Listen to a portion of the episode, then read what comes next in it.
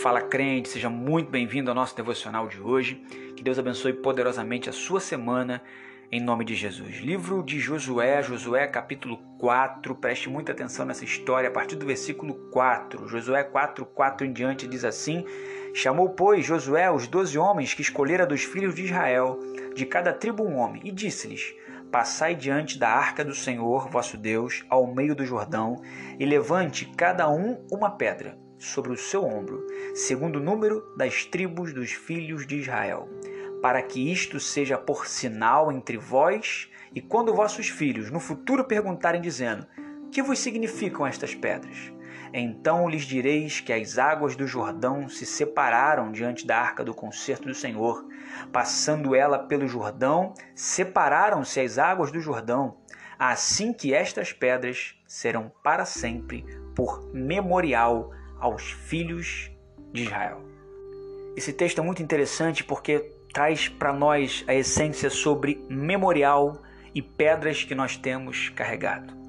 O povo havia vivido mais um milagre, o Jordão havia sido aberto, né? as águas do Jordão haviam aí sido abertas, o povo passou a seco, a arca foi suspensa, seca, ela não foi molhada, não foi danificada, e como memorial deste grande milagre, desse evento, desse cuidado de Deus, Deus então ordena que Josué separe doze homens, cada um representando uma tribo, e cada um colocasse ali as pedras sobre os seus ombros para que aquilo fosse como memorial.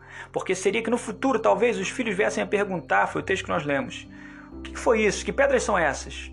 E a resposta seria então: isso aqui é um memorial do grande milagre que Deus fez. Um memorial como as águas foram separadas diante da arca do concerto. Você conseguiu prestar atenção nisso?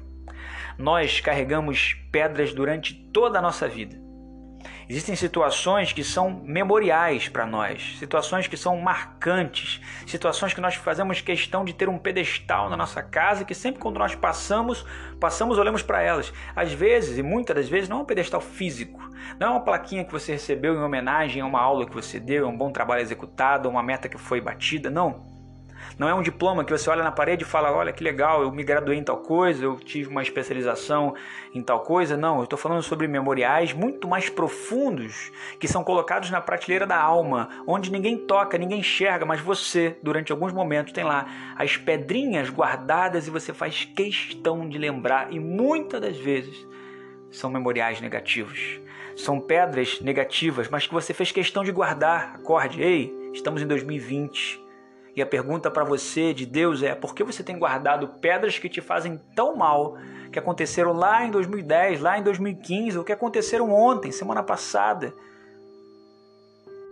Nós precisamos trazer à memória aquilo que nos dá esperança não aquilo que nos traz desespero, não aquilo que nos traz medo, não aquilo que nos angustia, não aquilo que nos deixa para baixo.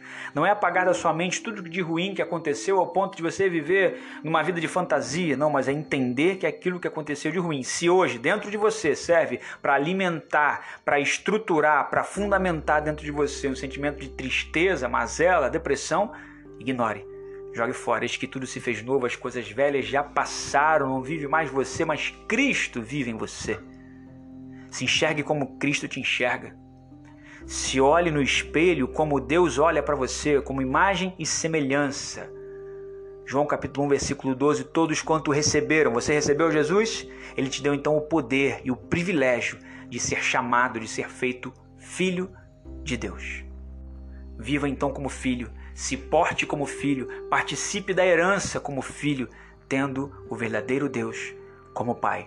Não tem problema você ter memoriais guardados no seu subconsciente, guardados aí na sua mente, guardado no fundo do seu coração, mas que você possa carregar pedras. Quando perguntarem para você que cicatriz é essa, que marca é essa, que seja a marca de uma vitória conquistada, alcançada em nome de Jesus, que seja a marca de uma derrota sim, mas uma derrota passada, que não te causa mais problema, que não te causa mais dor, que não te causa mais temor, porque hoje você compreendeu que maior é o que está em nós do que aquilo que está no mundo. Que Deus te abençoe poderosamente. Em nome de Jesus.